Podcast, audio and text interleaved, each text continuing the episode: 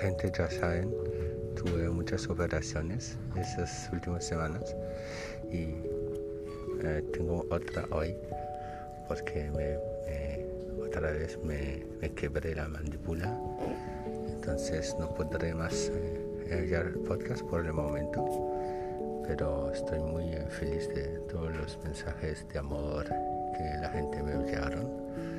Entonces, eh, a mí me gusta hacer este podcast porque yo veo que la gente me, me me, dan mucha energía y por eso sigo haciéndolo.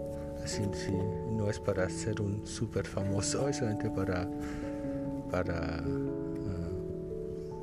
¿cómo se dice en español? Share mis pensamientos. Entonces, uh, muchas gracias a ustedes.